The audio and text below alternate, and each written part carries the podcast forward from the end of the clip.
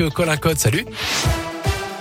Salut Jérôme, salut à tous. À la une de l'actualité aujourd'hui, le pass sanitaire transformé en passe vaccinal dans moins d'un mois.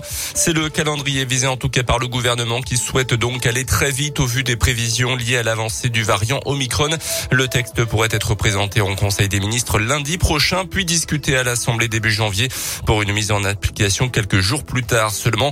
Les taux d'incidence au niveau national sont toujours en hausse. 537 cas de Covid pour 100 000 habitants. Dans le Rhône, le taux est de 717, 715 en Isère, 664 dans l'Ain. Une contamination sur trois à Paris résulte du variant Omicron qui s'avérait plus contagieux que l'actuel variant Delta. Euh, pour autant, le porte-parole du gouvernement a prévenu ce matin, nous pourrons aller au-delà des mesures en vigueur, a déclaré Gabriel Attal, assurant que nous entrons dans une période, je cite, de forte turbulence alors que la barre des 3000 patients admis en réanimation a de nouveau été franchie en France, une première depuis sept mois. Notez que plus de 20 millions de personnes auront reçu leur appel vaccinal d'ici la fin de journée, selon le ministre de la Santé, Olivier Véran. Dans l'actualité également, un corps retrouvé ce matin dans les décombres d'une maison complètement détruite par un incendie à Saute-Brenas dans l'Ain à la frontière avec l'Isère. Les pompiers sont intervenus en pleine nuit vers 3h30 du matin. Ils ont notamment euh, découvert la voiture du propriétaire à stationner euh, devant la maison.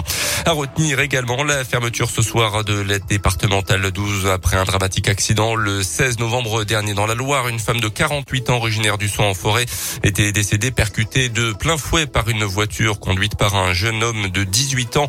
Il n'avait pas le permis de conduire et a reconnu être consommateur de stupéfiants. La route est fermée jusqu'à 21h à partir de maintenant, le temps de la reconstitution des faits. En foot, que va donner la méthode Pascal Duprat à la SS pour la Ligue 1 après une victoire 1-0 en Coupe de France à Lyon-Duchère ce week-end? Le nouvel entraîneur des Verts se frotte demain euh, contre Nantes à la réalité quotidienne de la SS, une dernière place du classement avec seulement 12 points et un maintien à aller chercher à tout prix. En tout cas, sa méthode inspire visiblement les joueurs, comme l'explique le milieu de terrain Riyad Bouzbouz.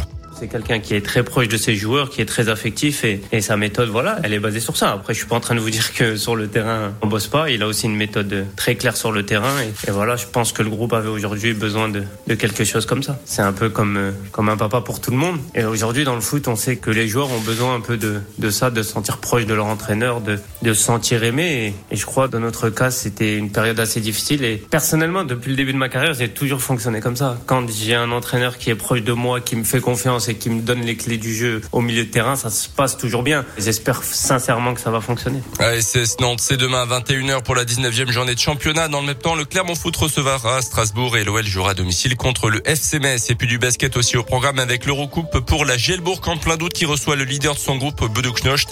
Équipe du monde et gros, ça sera à partir de 20h à Equinox. Et merci beaucoup.